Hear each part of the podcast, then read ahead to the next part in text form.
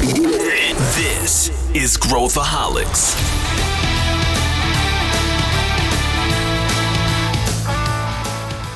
Olá pessoal, aqui é Pedro Weingärtner e esse é Growthaholics, o podcast para quem adora inovação e empreendedorismo. E este é o episódio 100 que a gente está gravando ao vivo pela primeira vez aqui, comemorando né, esta rodada aí que a gente fez intensa e hoje a gente vai relembrar algumas coisas, discutir assuntos que a gente já discutiu no passado, trazer aqui tem vários convidados, montamos um modelo bem diferente de podcast para vocês e a gente começa agora discutindo um pouquinho sobre o que, aconteceu com a Ace desde aquela época e eu queria chamar dois convidados, começando aqui aquecendo os motores.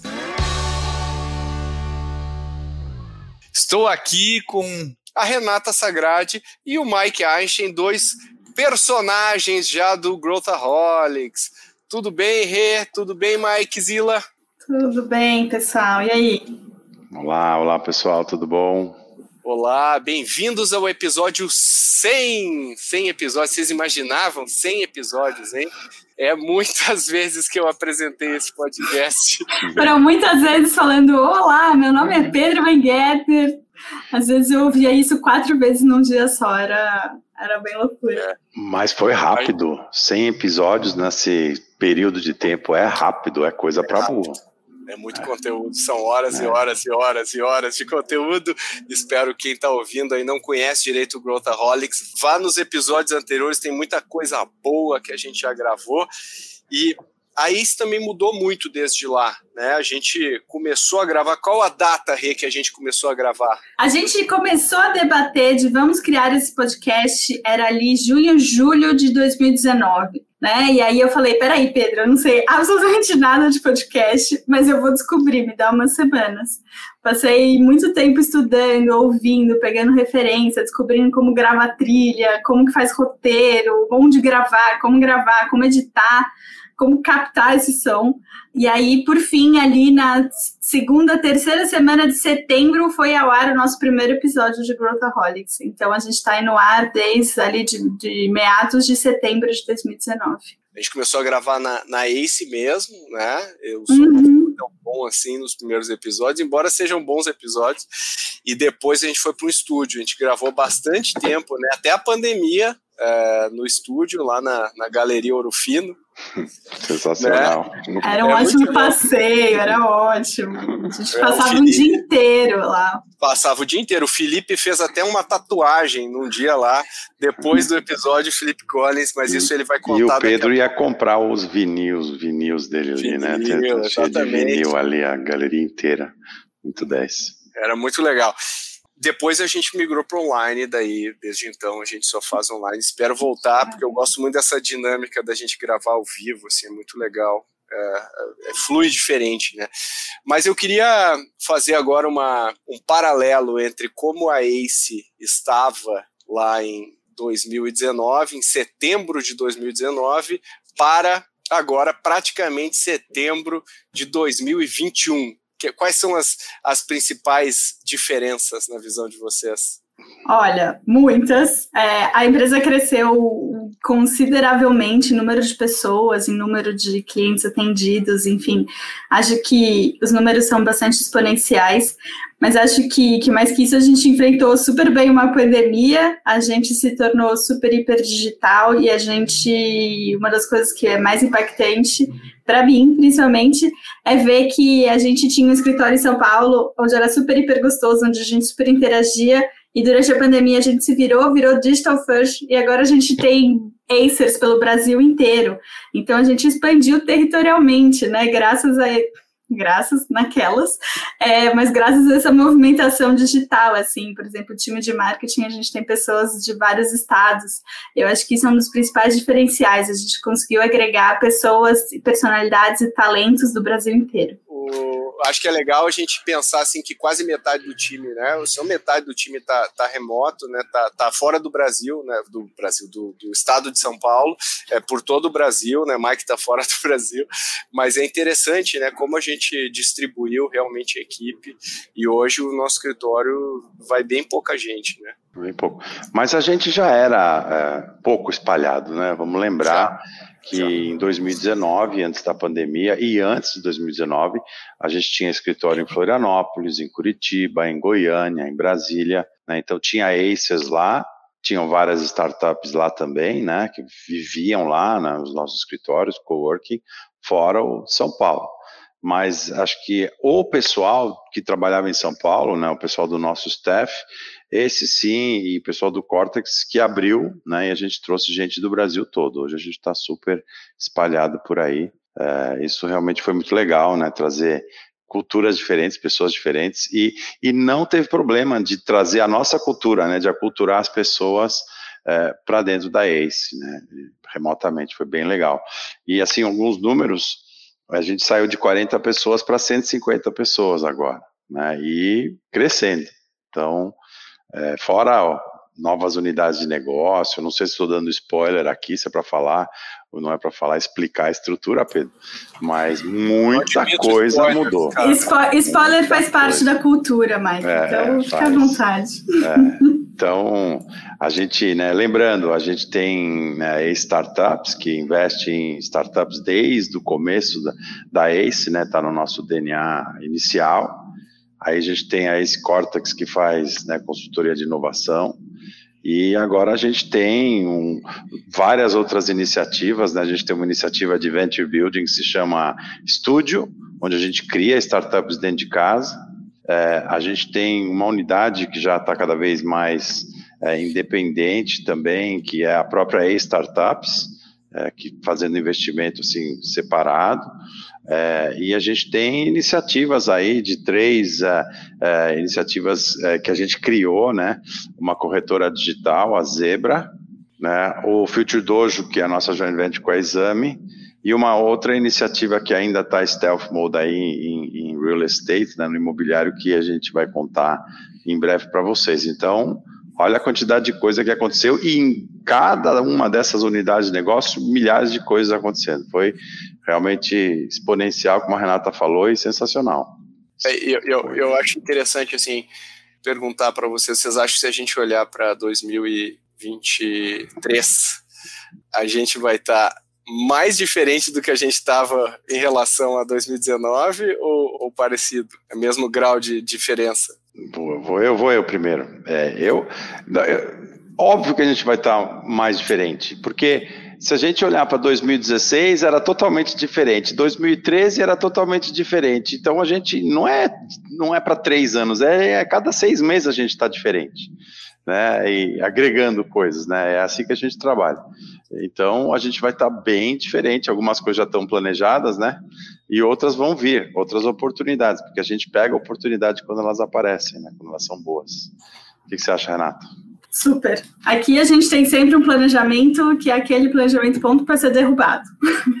é, a cada momento a gente cria, a gente está muito conectado no, na movimentação de mercado e no que está acontecendo e a, a, agarra oportunidades. Então, a gente gosta de estar tá planejado, a gente gosta de fazer previsões, mas eu sempre acho que o futuro é bem imprevisível é, e a todo momento a gente está aí agarrando coisas novas. Todo mundo na Ace, eu sempre brinco, marketing sofre um pouquinho, todo mundo aqui na Ace é muito criativo, sempre inventa, sempre faz muitas conexões, muitos eventos, muitas ideias, muitas coisas. Então, o marketing também é uma eterna mudança aqui dentro. E eu acho que isso reflete muito da personalidade da própria empresa, né? Então, é, é, todo mundo é muito criativo, todo mundo é muito envolvente, todo mundo olha muito para frente. Então, a gente é muito difícil falar estaremos em tal ou tal lugar mas acredito que a gente está crescendo sempre. Eu acho que é a única constante. Mudando sempre, crescendo mais ainda também. É, eu concordo. Eu acho que a gente, os movimentos que a gente começou em 2019, né, uh, a gente executou em 2020. Claro que a pandemia foi um, curveball aí que veio. Pensa uma... toda uma estratégia que derrubamos dentro de duas semanas, é. a gente recriou e foi super ágil, foi um movimento é. emocionante tudo, tudo, tudo. A gente reposicionou produto, lançou produto e tal. Mas, assim, a estratégia essencialmente não mudou, é a mesma. A gente continua executando essa estratégia e eu acho que. Né, pensando aquela coisa da curva exponencial, né, a gente começou a dar saltos, a gente está mais na metade da curva, os saltos são cada vez maiores, né, então acho que o que a gente vai ver agora em 2023 aí vai ser exponencialmente maior do que a gente tem, né. Bom, enquanto a gente fala aqui, o pessoal tá fazendo bullying no chat. Todo mundo que tá assistindo bullying. só contar, contar os bastidores para vocês, tá? Enquanto isso acontece. Mas é, enfim, é, agora a gente tem que mostrar os bastidores aqui para vocês. Então, falando que eu e a Renata estamos de batom, tá? Então, só, só para dizer isso aqui, meus eu lábios, estou, no caso. Os lábios estão, estão naturalmente vermelhos. Agora, deixa eu agradecer o Mike e a Rê a gente vai agora chamar dois novos convidados. Eu queria agradecer aí vocês. Não saiam, fiquem no nosso lounge né, e vamos, vamos falar novamente muito em breve. Muito obrigado e um, muitos anos legais aí para o nosso podcast pela frente. Super. Valeu. Valeu, Pedro. Estamos Até aqui, mais. a gente só sai do palco, fica aqui na coxinha acompanhando. É isso aí. Até mais.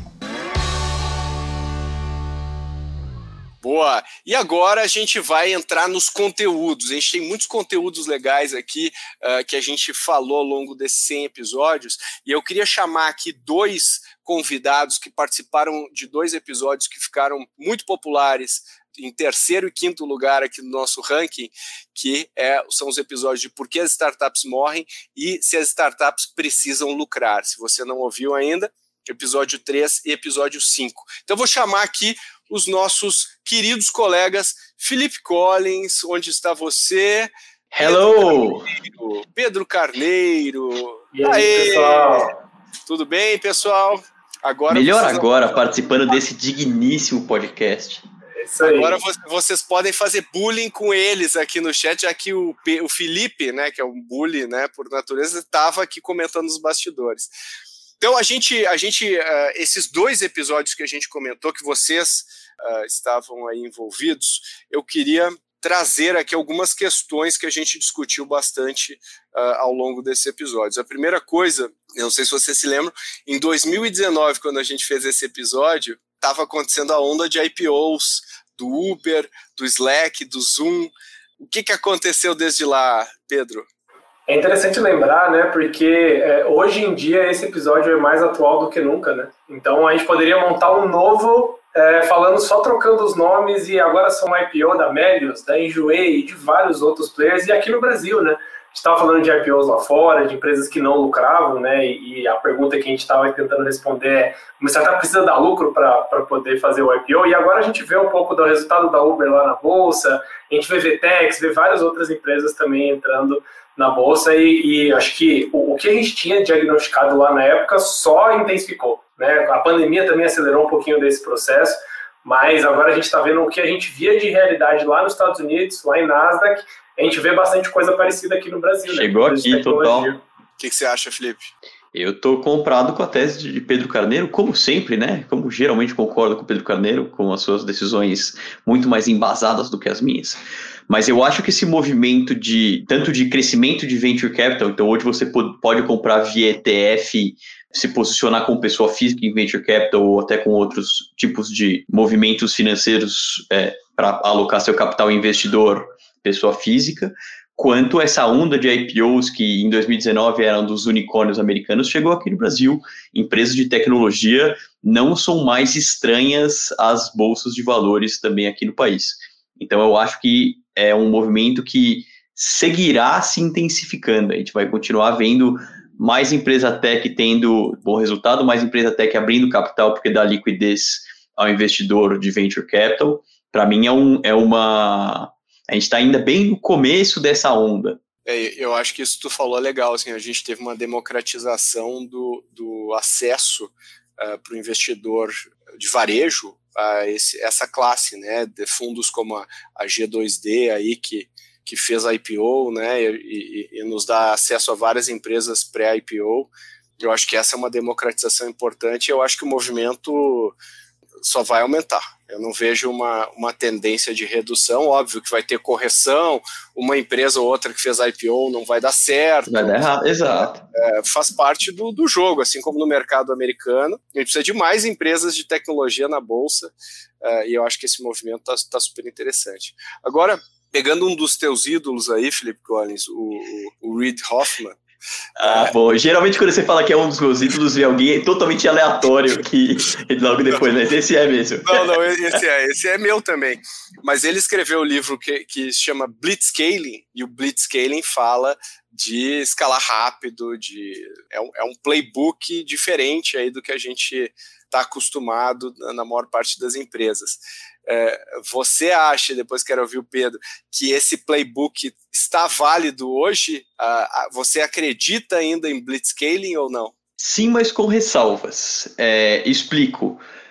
acreditar em blitzscaling, ou seja, você injetar capital numa companhia e comprar o crescimento dela até ela ter o tamanho suficiente para virar a chave e, e se tornar profitable, eu acho que é um, é um ângulo interessante. Entretanto, é, esse blitzscaling tem ficado mais difícil, porque com mais liquidez de dinheiro de investidor no mercado, mais investidor está aportando em startup, mais startup está competindo pelos mesmos canais, especialmente porque a gente está falando de mídia paga, ou de canais onde você, você tem um CAC mais alto.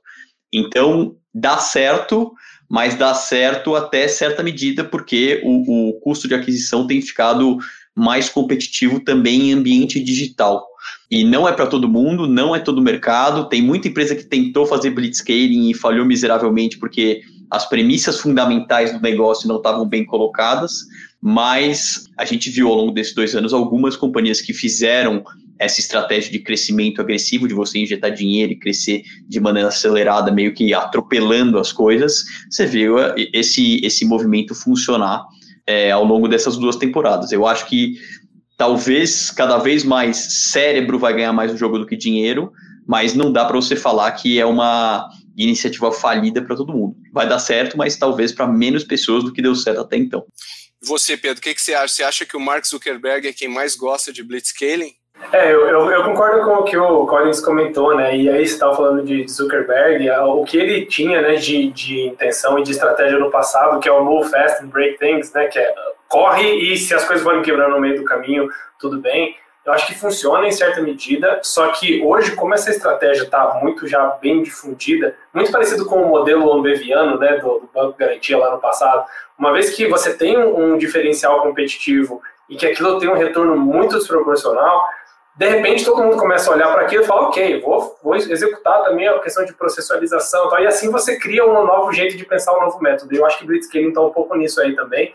O que a gente está vendo, né, com o que o Felipe comentou, de algumas empresas que correram atrás disso e que não deram certo, na minha visão, é principalmente porque elas correm atrás disso como fim e não como meio. Eu acho que como estratégia de aquisição e de você ganhar corpo faz sentido, só que só faz sentido se você conseguir transformar a empresa que aparecer no final, que vai ser um negócio gigante, em algo que seja executável. Né? Então, Se não é um bolo grande e vazio, não tem neo por dentro, não tem fundamento. Então, ao mesmo Exato. tempo, tem que construir o processo, tem que construir time, tem que construir pessoas.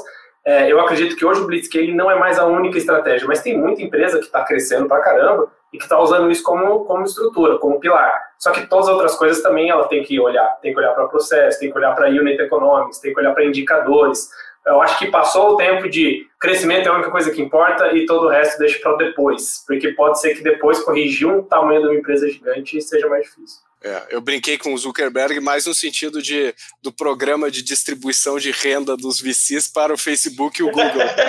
é, compra mídia, é, eu, eu dou um aporte na tua companhia, tua companhia compra tudo em mídia paga e, e vai, aí, boa, vai, deixou, vai deixou o FANG mais rico, exatamente. Ou é mídia paga ou é AWS, então tá tudo certo. Ou é AWS, ó, Jeff Bezos, alguém, alguém fica, fica mais rico. É, e falando em ficar rico, Pedro, o que, que você acha da, da afirmação afirmação que o Mike sempre fala aqui, que é você quer ser rei ou você quer ser rico. Como é que você acha que se aplica ainda hoje? Como é que está isso aí visto os valuations e como é que está o cenário? Para a gente é uma das máximas aqui ainda. É, como a gente trabalha no early stage, né, e teve até um outro episódio que a gente falou sobre early exits, né, e sobre um pouco do histórico da ACE, e de 2019 para cá a gente agregou bastante nesse histórico, né, se eu não me engano, desde que a gente fez o podcast, são mais cinco ou seis exits, né? Então temos mais história para contar aí. É, só que isso pesa muito quando o empreendedor ele está trocando né, de patamar e, e, mudando um pouco do perfil da empresa, que para ser uma empresa que é, que é uma empresa aldeia, né, de, ou até uma centena de pessoas, para as empresas cidades ou, ou países que são centenas ou milhares de pessoas. E aí acaba que, se o empreendedor ele quer centralizar tudo, ele quer ser, né, ele quer levar um unicórnio, a gente tem vários exemplos de que o empreendedor ele termina com uma fatia pequena dentro da própria empresa que ele construiu. E ele acaba perdendo um pouco de autonomia. Teve vários casos né, de CEOs que foram tirados né, do conselho, tirados da companhia pelos seus investidores, porque na prática a companhia não era mais dele, era dos investidores. E acho que é um conflito que todo empreendedor precisa passar uh, e que a gente coloca isso na mesa de uma forma super clara. E muitas vezes para o empreendedor vale mais a pena ele entregar controle e vender a empresa e falar: olha, me resolvi, do que o cara ser rei e querer levar a empresa para um IPO, por exemplo. Nem sempre faz sentido.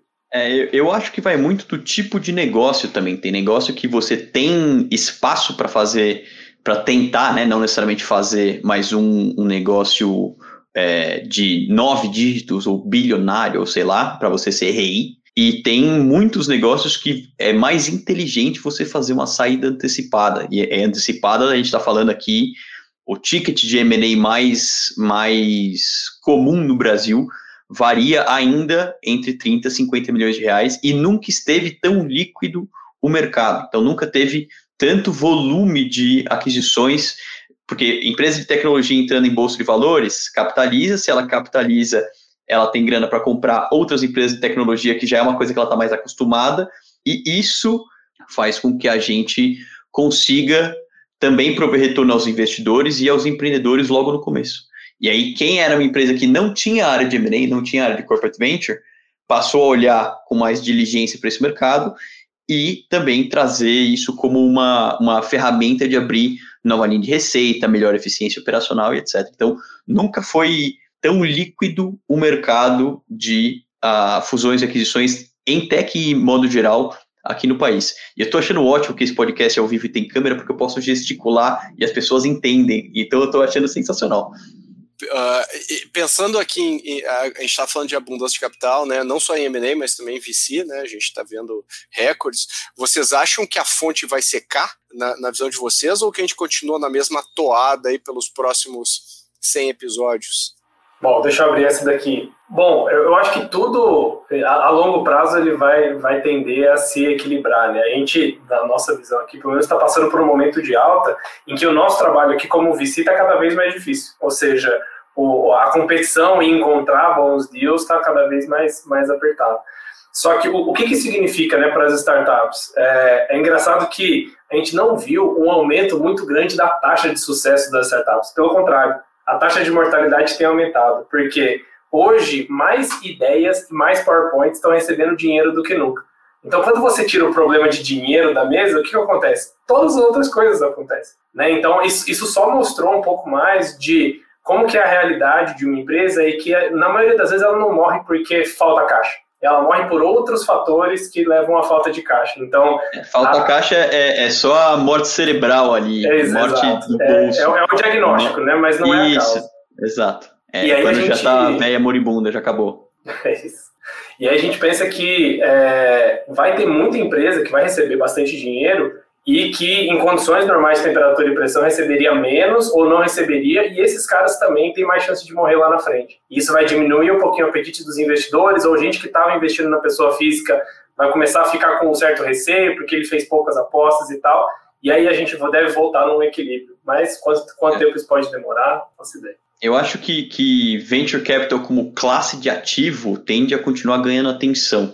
É, diversificação de investimento, tal do financial deepening que o pessoal do BTG Pactual sempre fala, é, você tentar achar novas formas de monetizar o teu capital, e isso vai continuar acontecendo.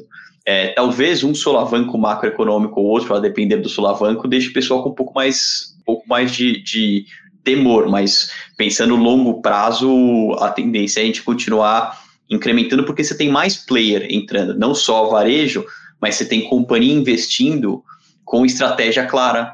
Você tem companhia investindo sem o preconceito que tinha antes de você investir, você só dava um comprador para a empresa e isso limitava o exit. Então você tem mais dinheiro, inclusive sendo reciclado dentro da classe de ativo de venture capital. Então, eu acho que longo prazo tende a, tende a crescer proporcionalmente, e só que para as startups, não necessariamente isso significa sucesso, como disse o Pedro. Tem outros problemas e mais competição e mais ângulo para você explorar e aresta para você aparar.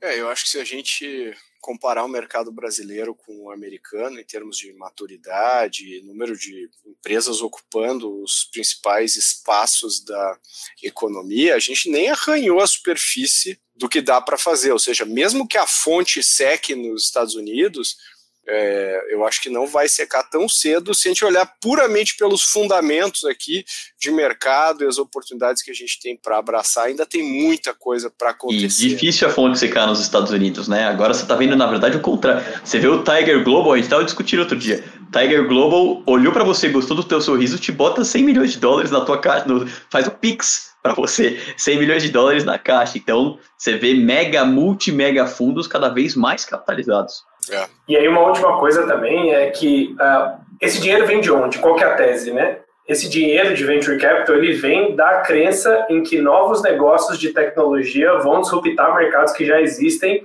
e mudar o jeito que a gente trabalha. E essa realidade não tem a menor previsão de mudar. Então, isso faz que a fonte não seque, porque o, o, o princípio né, que está passando por baixo disso é o que movimenta todo esse dinheiro eu acho que o que a gente está vivendo, né? Se a gente for pegar, tô, tô fazendo, um, se, se, a gente for pegar lá, sei lá, renascença e as, te, a, as tecnologias e filosofias lá que possibilitaram lá os Medici eh, detonar lá a Florença e fazer um negócio espetacular, gerando toda aquela aquela revolução, foram meia dúzia de coisas.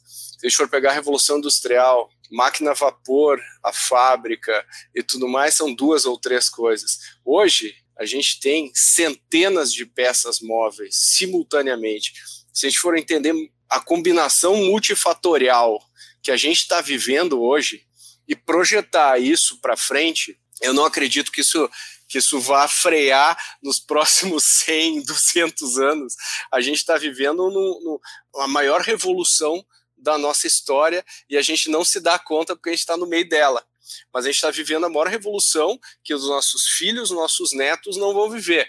Aí, se a gente olhar em VC, porra, se a gente está começando a jornada, você acha que o financiamento de oportunidades vai? Não, a gente está recém começando a, a, a, a gente nem viu ainda né, o, o que dá para fazer com carro autônomo, o que dá para fazer com foguete, o que dá para fazer com tudo isso aí, com inteligência artificial, os robozinhos do Boston Uh, como é? Boston Dynamics lá. Boston Dynamics. Foram comprados pela Hyundai, aliás. É, já já são inteligentes.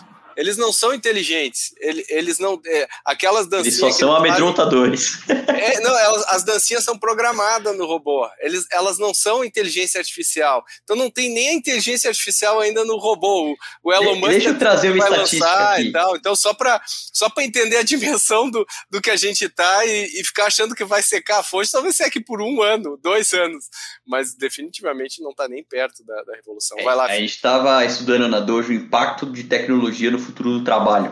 60% das profissões no mundo vão passar por drásticas mudanças por conta de inteligência artificial.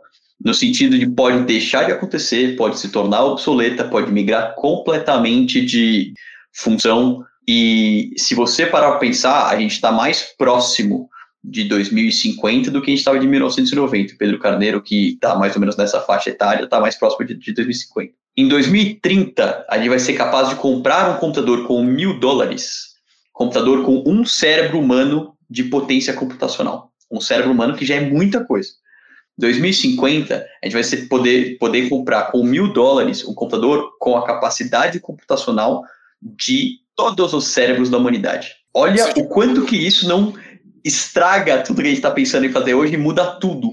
Ou seja, o que está dizendo é que você está corroborando com a teoria de que a gente vive numa simulação. É isso. Basicamente isso que quer dizer pra gente. É Ready é. Player One, me aguarde. É, a, a gente está é vivendo, a gente está vivendo num computador de uma criança de 11 anos do, do, do ano 1060. É isso que está fazendo uma pequena simulação, a gente está dentro, é isso que quer dizer.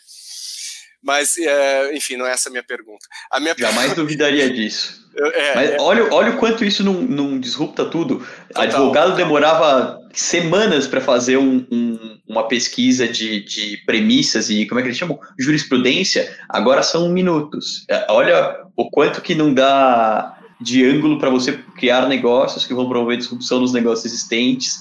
E isso é financiado por indústria de venture capital. Até adicionando aqui, é, desculpa Pedro, é, eu acho que isso, isso é uma das coisas que a gente está falando, né, das, das, grandes mudanças, Elon Musk, viagem para a Lua, orbital e etc.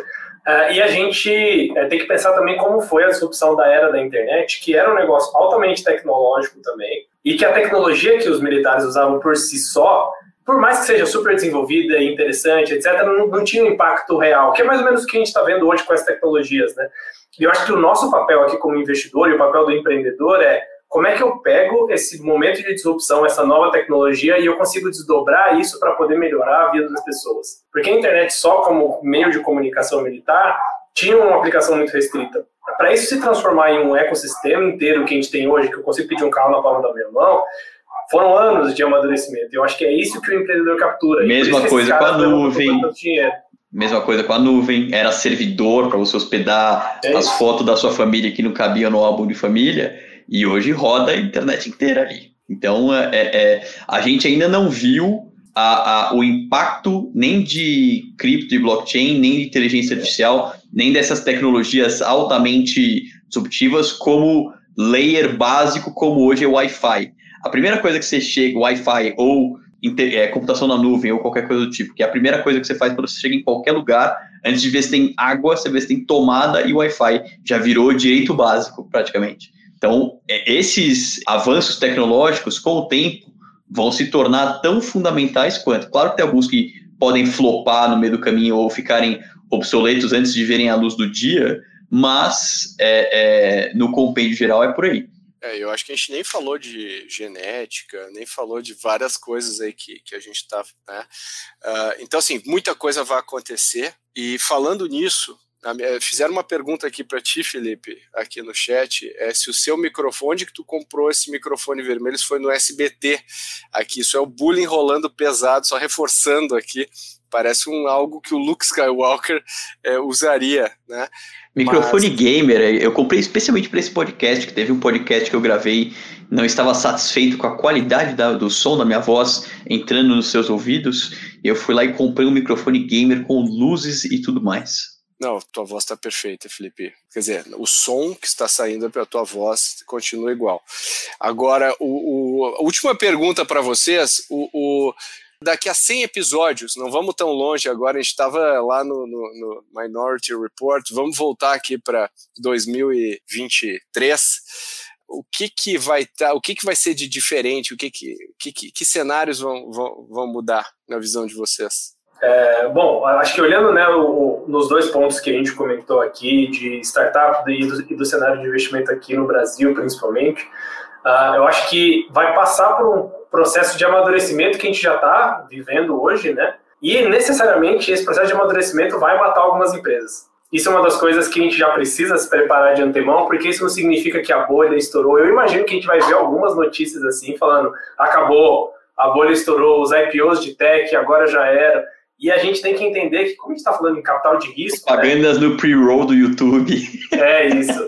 onde investir, clique aqui, arrasta para cima, porque aí tem, tem as duas conjunções, né, das, das pessoas físicas, né, e das pequenas empresas entrando mais nesse mundo de tecnologia e de venture capital, e do outro lado, o jogo sendo o jogo que ele sempre foi, com a taxa de mortalidade alta, com a taxa de fail rate alto, então essas são as coisas que, que eu imagino que a gente deve ver, o primeiro, um, um, uma grande assustada do mercado, e, ué, mas startup morre? Eu posso perder 100% do meu dinheiro? Como assim?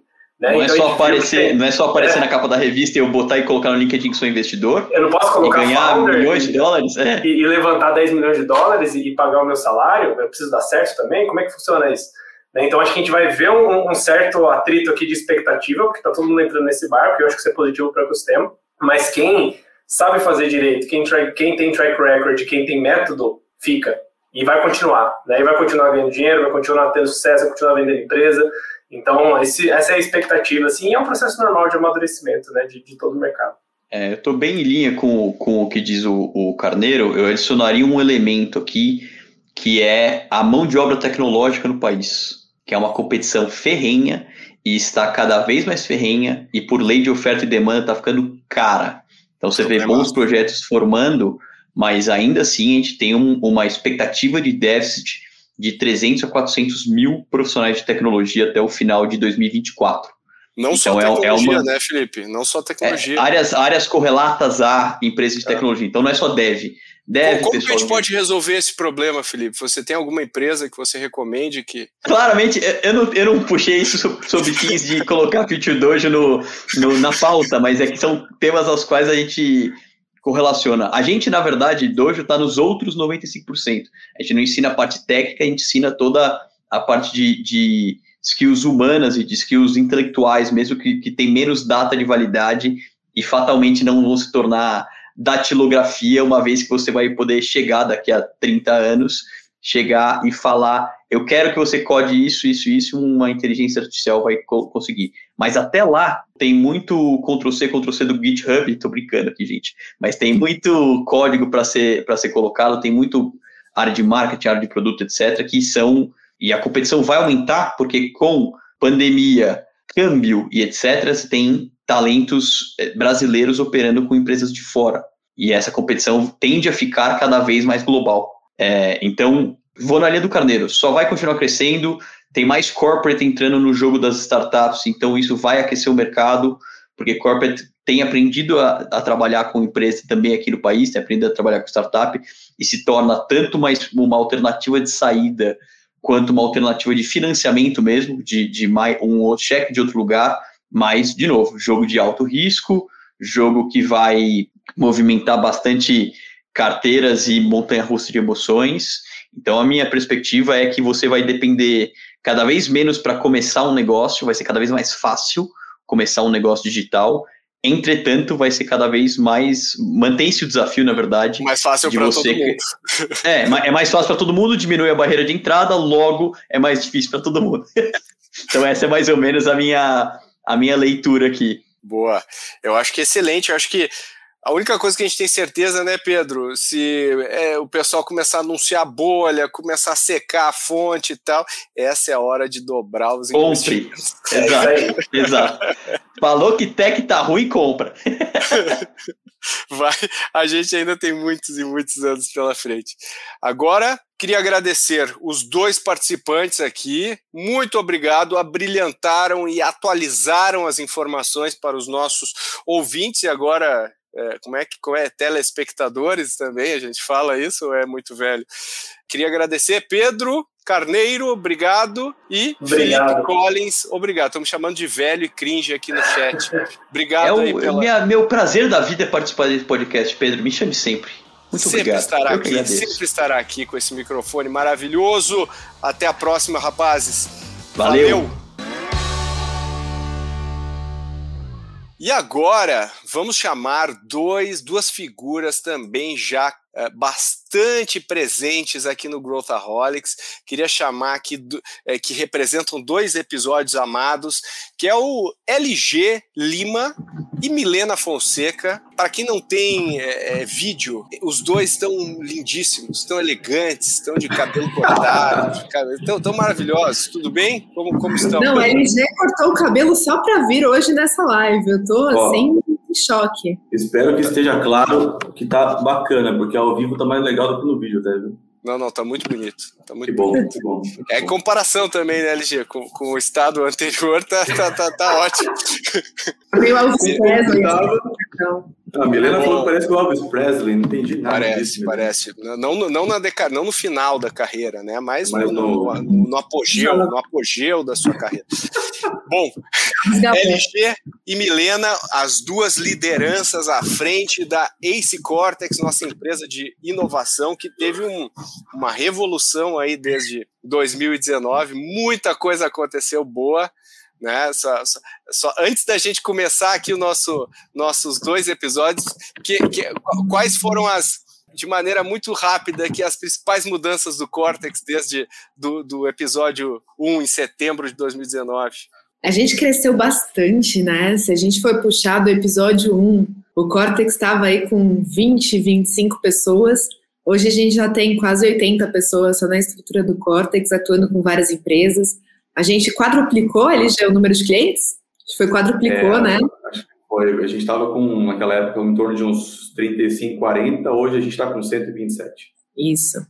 Então, a gente tem crescido bastante aí, a gente teve toda uma reformulação de estrutura, a gente criou toda uma estrutura de back-office aí, uma oferta bem focada e integrada em transformação de grandes empresas. Então, temos crescido bastante. Muito legal. E hoje o Cortex trabalha com BL, né? Build and Launch, que é a gente colocar é, projetos na rua aí no build versus buy a gente fazer o build a gente trabalha aí com a parte de, de corporate venture que é uma coisa que a gente evoluiu muito né nesses muito. dois anos e transformação digital né que é uma parte super importante também aí altamente demandada e com uma abordagem completamente diferente, né, LG, do, do que o mercado opera, né? uhum. né? Se tu uhum. fosse mapear assim, o que, que é diferente, o que, que tu diria?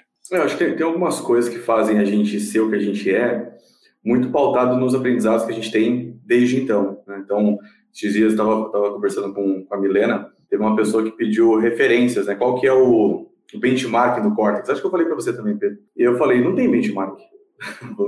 Mas não tem. Vocês não olharam para ninguém. Cara, a gente tem como não fazer. Esse é um, princípio. Outro princípio é, o nosso cliente é o nosso maior, maior fonte de aprendizado. Então, Cortex é o que é, porque a gente é absolutamente obcecado pelos nossos clientes. Então, a evolução que a gente tem, eu, eu gosto de resumir ela de um jeito bem didático e simples, que é o seguinte: se a empresa tem um desafio ali, tem um problema que ela quer resolver, ela tem uma ambição para endereçar, e existe alguma startup no mercado que resolva, seja no Brasil, na América Latina, no mundo, a gente vai encontrar e vai trazer e vai fazer acontecer.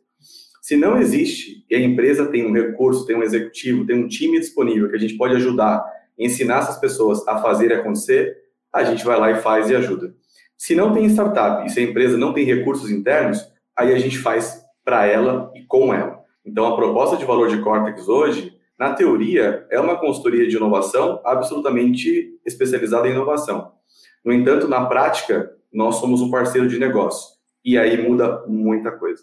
O, principal feedback dos nossos clientes, e a Milena complementa, é vocês entregam na prática aquilo que vocês se posicionam, divulgam e vendem. Que é, o que significa ser um parceiro de negócio? Significa se comprometer com as entregas, com os resultados, com as trincheiras. Então, diria para você que hoje nosso maior diferencial é fazer aquilo que a gente fala e, acima de tudo, entregar resultados. O que você acha, Mi? Eu acho que indo um nível além, né? O que, que gera um diferencial muito grande quando a gente olha para o Cortex é no final do projeto, eu não quero te entregar um PPT que você depois vai implementar, vai sofrer ou vai ficar dependente da consultoria para sempre. Eu quero que você seja teu sócio.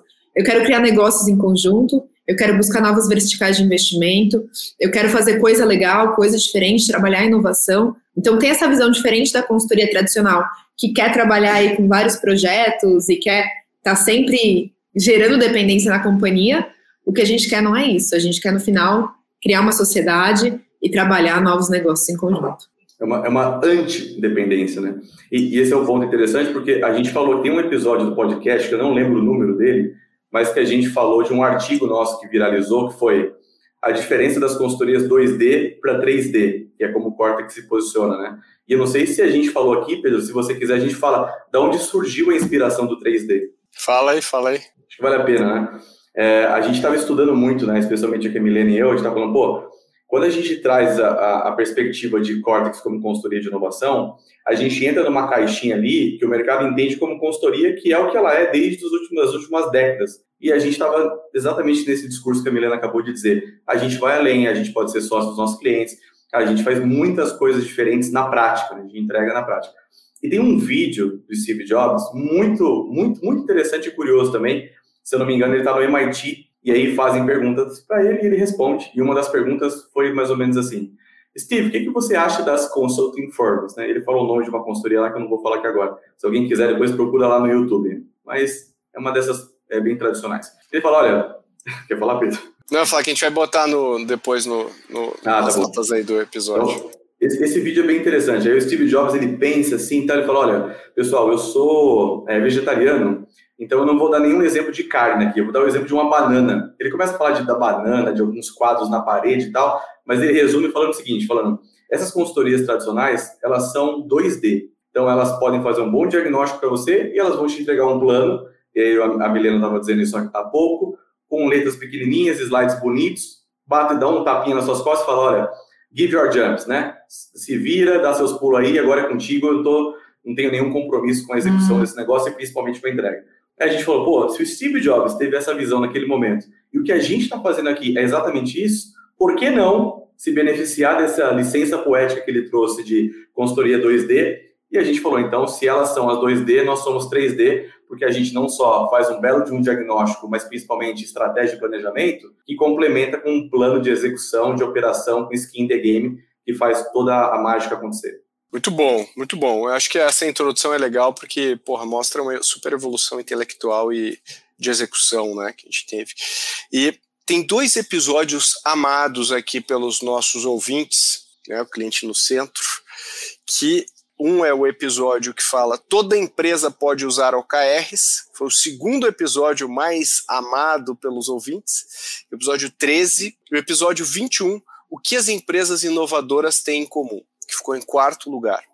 Eu queria começar aqui né, sobre os OKRs. Né, o, a nossa visão sobre OKRs me uh, mudou desde o início lá, a gente estava recém no início, né? O que, que mudou alguma coisa da tua opinião, da tua percepção? Eu adoro esse episódio, eu gosto muito da, da visão que o Marcelo Furtado traz, né? De, poxa, mais do que você se apegar ao método, você tem que ter medições constantes, medições rápidas e conseguir acompanhar teus, teus KPIs, além do que é o tradicional, né? Uma organização tradicional que acompanha isso uma vez ao ano.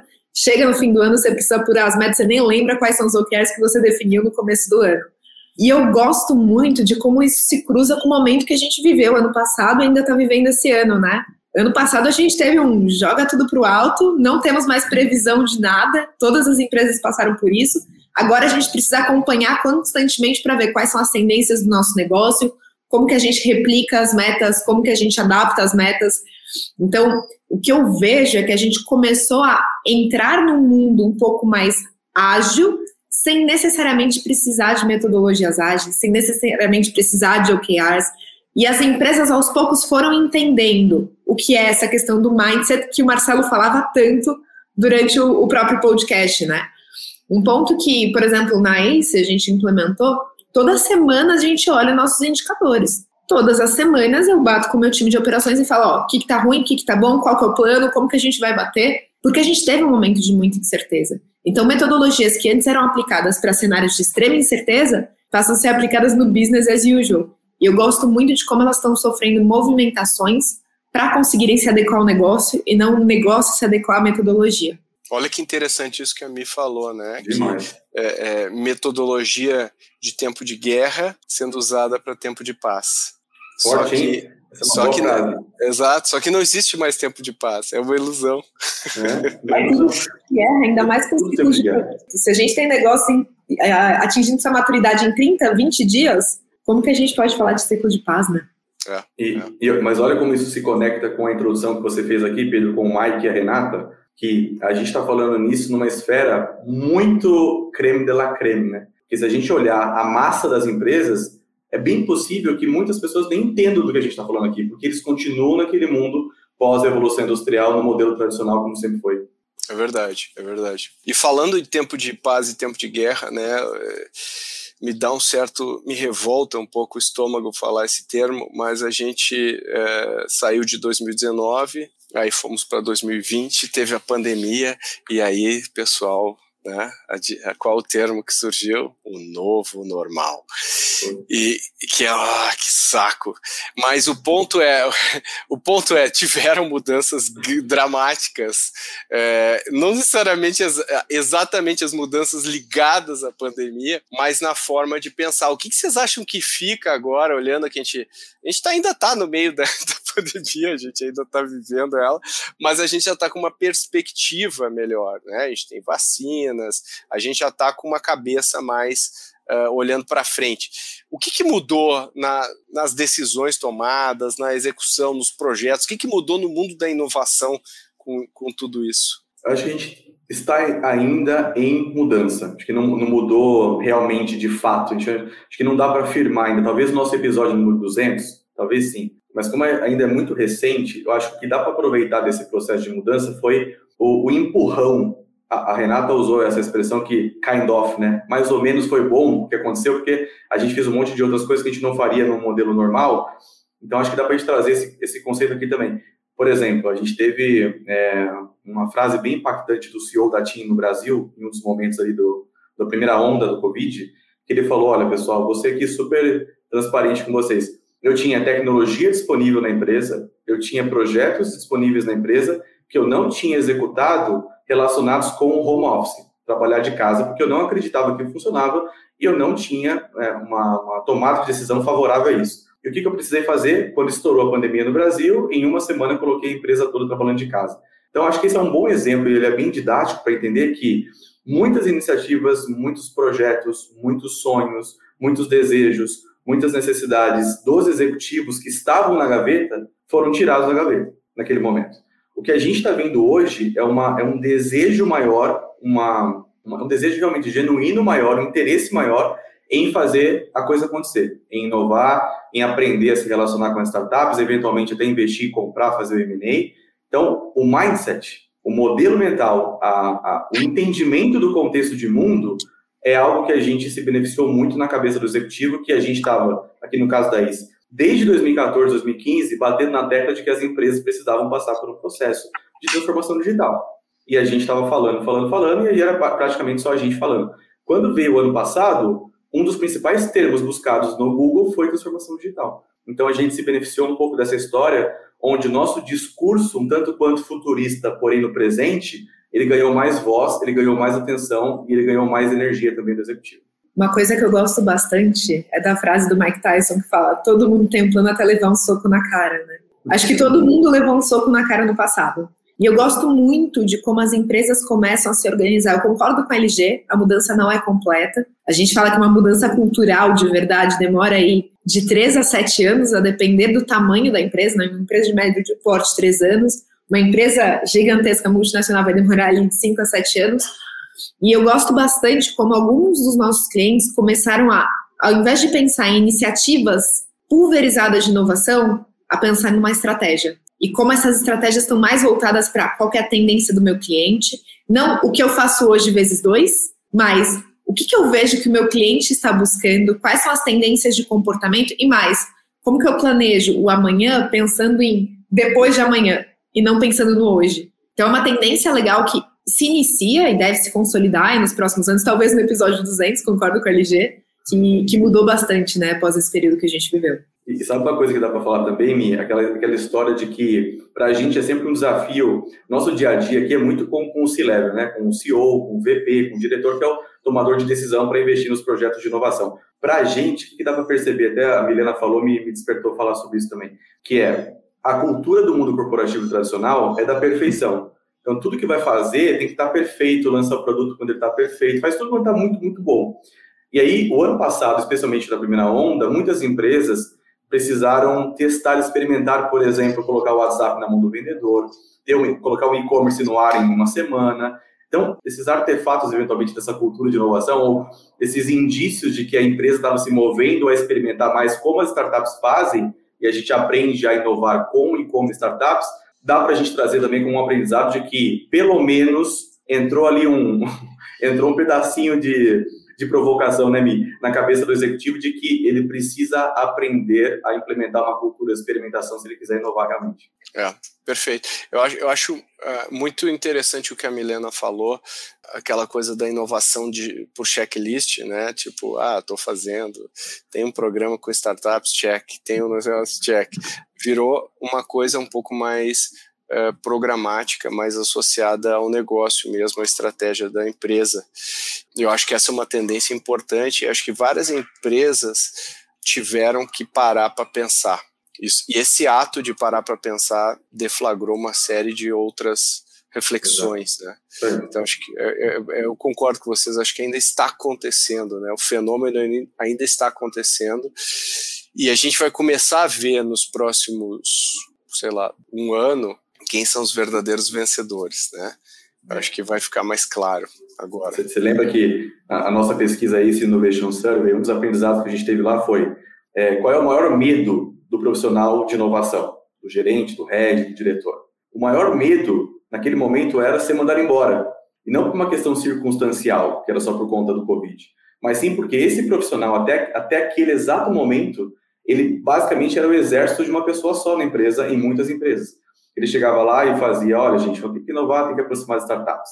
Dá para criar novos canais aqui, dá para testar novos modelos de negócio, dá para criar novos negócios e novas categorias e mercados adjacentes. Ele ficava falando, falando aquilo e, e não, não ecoava tanto, não tinha tanta atenção.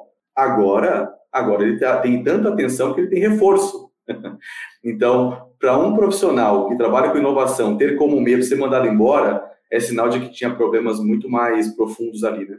Agora, puxando um tema que a gente falou bastante, mas a gente não tinha esse cenário novo, não tinha pandemia né, quando esses episódios foram lançados, que é sobre o home office, né? E aí a gente vem sendo muito perguntado ainda. Talvez o pessoal se preocupe mais do que a gente, né, se preocupa com isso, que é como que os CEOs das empresas vão manter um ritmo de inovação com home office. É possível? O que a gente pode falar sobre isso? O que, que, você, que, que você quer falar, LG, sobre isso?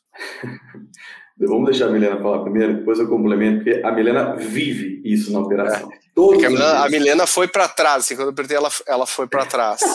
Esse Aí é eu falei, presente. Vou, vou perguntar para LG, foi essa meu. É que vocês trabalham ela... gente, a internet aqui. Ela foi para trás, mas não é por causa do tema, é por causa da internet dela. O que, o que, o que poderia estar nos, nos erros de filmagem do podcast, a Milena tem vários episódios. Eu tô ela adorando. tá de máscara no, no Pará, que ela tá, tem coisas assim muito boas. Na dispensa, Mas... então hoje eu vim para um lugar bonito que é com vídeo. Né? Tá bonito, hein, Milena? Tá bonito. Tá, tá chique. Mas tá vamos lá. O que, o que eu vejo muito quando a gente fala de, de inovação, né? O home office, ele, por mais que ele tenha um ganho muito forte de eficiência, e acho que todo mundo pode concordar, né, que a gente conseguiu ser muito mais eficiente no home office, muito porque a gente não distanciou espaço pessoal de espaço de trabalho, mas é outro problema à parte. E também uma, uma diversidade e capilaridade maior das empresas, a gente tem uma dificuldade grande de garantir uma questão cultural. Então, principalmente quando a gente fala de como que a gente garante que as pessoas se sintam parte das empresas, a gente garante que as pessoas tenham interações no dia a dia, isso, querendo ou não, impacta uma migração cultural quando a gente fala, por exemplo, de transformação digital, né? Se a empresa está querendo fazer uma transformação digital em um cenário em que não está todo mundo presencial, a gente precisa ter outros hacks onde a gente vai garantir uma rotina, uma frequência com os colaboradores para que eles sintam essa experiência digital. Eu não vejo um impacto muito grande no digital sobre o aspecto de inovação. Tem um aspecto cultural, sim, que a gente tem que trabalhar, né? Sobre o aspecto de inovação, a gente passou por isso, né? A gente aqui dentro do Cortex está aí há mais de um ano e meio atuando com clientes de todo o Brasil e a gente conseguiu fazer coisas que a gente pensava três anos atrás que a gente jamais conseguiria fazer. Nem Poxa, imaginava, vamos... né, Mi? Nem imaginava, né? Exato. Vamos rodar um projeto full time com pessoas de todos os polos da empresa global. A gente tem alguns projetos globais de algumas, alguns clientes nossos em que a gente tem galera do Japão, galera da China, Portugal, Suíça, México, Argentina. E todos eles dentro do mesmo projeto e colaborando. Então, sim, a gente tem uma questão cultural que impacta, principalmente em empresas que estão mais resistentes à inovação, e por isso que a gente tem uma curva, né? A gente está no momento dos early adopters que estão começando a criar estratégias com base nisso. Mas a gente tem ainda aí 80% das empresas que vão precisar se adequar, mas a gente tem um ganho muito grande em diversidade de pensamentos, em escalabilidade das soluções, e a gente começa a ver uma abertura maior das empresas para testar também, principalmente porque a gente não tem aquele clima de rotina. Quando você entra na empresa, você vai para sua cadeira, você já, já pensa: meu trabalho é esse, minha rotina é essa, é isso que eu vou fazer. Quando você começa a ter uma rotina mais flexível, você também começa a pensar de forma mais flexível, né? Então eu vejo ganhos. Acho que tem um desafio agora com modelos híbridos, né? Como que a gente vai continuar mantendo isso em modelos híbridos, principalmente na questão cultural, mas vejo, vejo com muitos bons olhos a questão do home office quando a gente fala de inovação, da criação de novos negócios e como que a gente começa a trabalhar a digitalização de processos, digitalização, eficiência operacional Então, essa é minha visão macro, não sei se o LG concorda aí. Super, por isso que a senhorita foi convidada a falar primeiro, porque a senhorita domina. E tem, uma, tem uma, um complemento, acho que são dois complementos interessantes para o ouvinte, que é o seguinte: a gente sabe, existem artigos é, bastante profundos é, afirmando essa tese, essa hipótese que, na verdade, eles validaram, que a diversidade, ela naturalmente está em uma relação direta com o resultado da inovação. Então, com mais diversidade, quanto mais diversidade eu tenho, maior a probabilidade de eu ser mais criativo e mais inovador. Nesse sentido, o home office ajuda demais. Por exemplo, agora há pouco o Pedro falou que a gente está com quase 50% da equipe da ACE fora de São Paulo. A gente tem gente de Recife, tem gente do Rio, tem gente de Goiânia, tem gente de Curitiba, tem gente de Florianópolis, tem gente do Brasil inteiro. Os nossos clientes também. da Espanha, né? Que estava lá na Espanha. Tem gente que está na França agora e trabalhando junto com a gente. Então. Exato, tem gente. Então, então, bem lembrado. A gente tem gente na Europa. A gente pode falar que aí na, a gente é internacional, mas seria gol de mão, na é verdade. Mas então, a gente tem a galera espalhada na, aqui na ACE. Os nossos clientes também estão experimentando isso. E é, e é, e interessante, Pedro, porque o ano passado, especialmente no final do ano, né, Mi? No final do ano passado, a gente conquistou 37 clientes, se não me engano, quase 40 clientes. E era muito comum os clientes chegarem e falar assim: mas vocês vão conseguir entregar online isso, pessoal? Vocês têm certeza que vocês garantem que vocês estão fazendo? Hoje em dia já diminuiu, mas ainda tem. Essa semana aconteceu comigo. Estava numa reunião de diretoria, aí um dos diretores falou assim: Tá, entendi tudo, beleza, cara. Sim, os cases de vocês vendem mais do que vocês. Agora, vocês vão fazer isso online? Vocês têm certeza disso? Cara, a gente está fazendo 100% online desde março do ano passado. Isso porque a ACE, como princípio, ela já nasceu digital first. A gente foi naturalmente evoluindo e organizando um pouco melhor as coisas, mas a gente sempre foi digital first. Então, me parece que o olhar da diversidade na organização, montagem, contratação de pessoas para as equipes também é um ponto bastante positivo quando a gente olha trabalho remoto. Que pontos legais que vocês falaram, né? Eu acho que é, tudo é um trade-off, né? Tudo é um trade-off. Trabalhar ao vivo é legal, mas tem um trade-off. Eu não acesso pools de talentos globais, eu, enfim, é, da mesma maneira o contrário. Para a gente encerrar aqui, fazer um, uma eu não vou, eu não vou fazer a pergunta do, do episódio 100, eu vou fazer uma outra.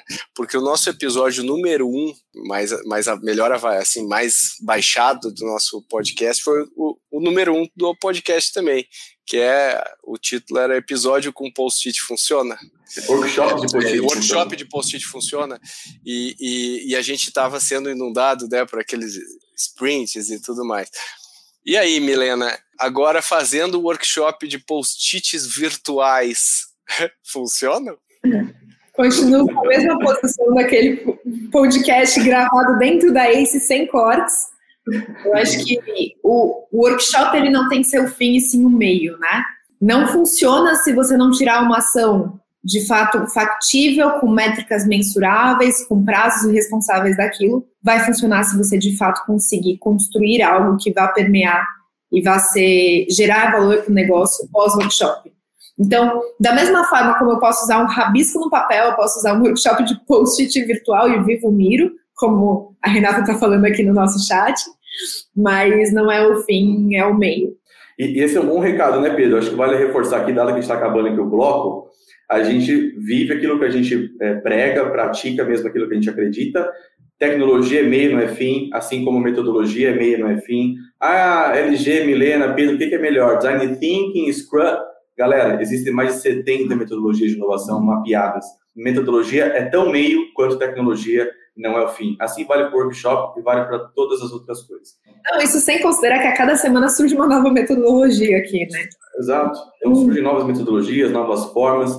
Então, esses dias a gente estava na nossa comunidade aqui na ACE, e aí uma pessoa pediu é, dicas lá, indicações de cursos e tal, e o Pedro fez uma provocação que é, você quer saber ferramentas ou, ou os, os conceitos, né, o, o, que te dá base, quais são os embasamentos que você vai ter. E aí teve uma certa discussão ali, e o, e o, o fundamento da discussão era, não é muito melhor primeiro você aprender os fundamentos do raciocínio crítico e profundo e depois entender quais são as melhores técnicas, metodologias, ferramentas que você pode utilizar para praticar? Então, esse é um bom modelo mental é, quando a gente fala em inovação também. E se você me permite, Pedro, acho que tem uma outra coisa que não, não tinha naquela época e tem hoje, que vale a pena a gente destacar aqui, é que nós temos na Milena a primeira partner mulher da ACE e COO de Cortex. Essa é uma, um ponto importante para a gente destacar também. É isso aí, é isso aí. E desempenhando aí de maneira espetacular, né? Arrebentando. É isso aí, é isso aí. Muito bem lembrado. Eu acho que agora, eu, eu acho que essa, esses pontos aí são, são super importantes para a gente refletir. Eu tenho certeza que quem está nos ouvindo aqui está dando uma chacoalhada mental, tirando a poeira dos paradigmas que a gente tinha antigamente. E queria agradecer vocês dois novamente aí pelos milhares de episódios que vocês dois já gravaram. O LG é, acho que foi o recordista aí, talvez, de episódios, e a Milena recordista de episódios em situações é, obscuras, né? Assim, desde gravar dentro da dispensa, é, passando por ter que é, tirar o som quando os patos gritam, é, ficar perdida e a internet da cidade inteira cair, ela Nossa, tem que pegar um carro. Verdade Loucura. Enfim, a Milena tem o maior número de aventuras do uh, Growthaholics até hoje, é, é, é, a participação da Mimi. Podcasts gravados das estradas do Piauí até Canaã dos Carajás, numa cozinha no Pará, até numa dispensa. Então, contem comigo para mais podcasts inusitados. Espero que mais tenham vídeos para eles verem nossas situações bizarras quando a gente grava. Vida de nômade, vida de nômade digital. Obrigado aí, LG. Obrigado, Mi. Valeu. Obrigada, Pedro. Mega prazer. Até. Bom, olha só, que legal. A gente fez uma viagem aí no tempo, recuperamos episódios. Se vocês querem ouvir esses dois episódios que a gente está mencionando aqui, um episódio 13, toda empresa pode usar OKRs, e o outro episódio 21, o que as empresas inovadoras têm em comum. E o episódio número 1, que é o primeiro episódio de todos do podcast, é o mais ouvido, acho que por uma razão até de, de tempo, né, de, de desde que foi lançado, que é o workshop com post-it funciona. E até hoje o pessoal comenta desse episódio. A gente está indo aqui para o final desse nosso episódio uh, especial aqui, e eu queria agradecer agora a você, é você que está aqui nos ouvindo, uh, nos vendo e acompanhou toda a trajetória do Growthaholics. Eu conheço pessoas que acompanham a gente desde o início, Uh, recebo mensagens, recebo e-mails de pessoas do pra, país inteiro, até de fora do país, que acompanham o podcast, tiram insights, dão dicas, sugerem pautas. A gente sempre gosta de falar com vocês e ouvir vocês. E por isso mesmo eu quero anunciar uma novidade aqui, um canal novo, isso mesmo, onde você, ouvinte, pode falar diretamente com a equipe do podcast. Então basta mandar e-mail para podcast@goace.vc, g o a c e.vc e a gente vai receber e vai responder o seu e-mail com muito carinho. Para a gente encerrar aqui com chave de ouro, a Babi, eu vou chamar a Babi agora, vou quebrar o protocolo. Vem aqui, Babi, aparece, aparece, Babi. Olha eu não estava nem preparada. A Babi aqui por trás das câmeras, ela é nossa produtora, ela que faz a, a roda girar aqui, monta nossos roteiros e, e, e, faz acontecer. Não só a Babi, mas ao longo da nossa história também tivemos aí a Renata participando ativamente das pautas, o nosso querido Tiago, aí fazendo também várias pautas e hoje Babi encarando esse desafio. Queria te agradecer aqui pessoalmente, Babi. E você Uh, uh, fez especialmente uma coisa para os nossos uh, espectadores aqui, né, Babi? Conta pra gente o que, que você quer mostrar aqui pra gente. Fiz, fiz um compilado das belas coisas que você fala por trás das câmeras, que tem uma, uma coleção muito maior do que essa que eu selecionei, mas eu quis deixar breve. No próximo, quem sabe, o episódio 200 a gente bota mais. Boa. Se você quer ouvir mais erros de gravação, mande mensagem para podcast.goace.vc. Então vai lá, Babi, toca. É, é, a Babi que recebe, inclusive. então, toca aí os nossos erros de, de gravação aí para quem está ouvindo. Toco pode falar mais aí, depois o Thiago edita e corta as minhas bobagens. É Será que a Terra é redonda? melão. Vocês gostam Dá de melão? Dá pra gente fazer o um podcast mastigando? Fica, fica chato a gente mastigar no podcast? Vamos lá. Ok, pronto, postura, Miguel, postura. Amy Cuddy, Amy Cuddy, Power Pose. Hum, hum, hum. Será que a vacina não é. Será que tem um chip? Tem que questionar o status quo, Pedro. Boa, boa. Só não vale indicar filme ruim ou vale também? Vale tudo. Vale tudo. Congelou pra tia Diane, Pedro? Congelou. Sim. Congelou, mas eu tô ouvindo vocês. Tipo, tá normal. Ah, então, a gente tá te ouvindo, então, de continua falando. Eu acho que isso foi só o vídeo. Não, mas eu parei, era, aqui, era, ali, era ali mesmo que acabava. Ah, entendi. tá bom. Será que o QAnon lá não é verdadeiro? Que tem uma, né, um ring de pessoas? Vai lá, vai lá, quero ver. Ai, que medo. é, eu vou até pôr aqui assim. Não, aí, aí não. Aqui não, Não, porque pode, aparece pode, na pode tela. Não, não tem problema. Tá bom, então eu vou, vou continuar. Tá muito engraçado esse teu biquinho. Parece que tu tá, parece que tu tá subiando. Será que o Jeff Bezos não desenhou o foguete dele realmente para ser fálico?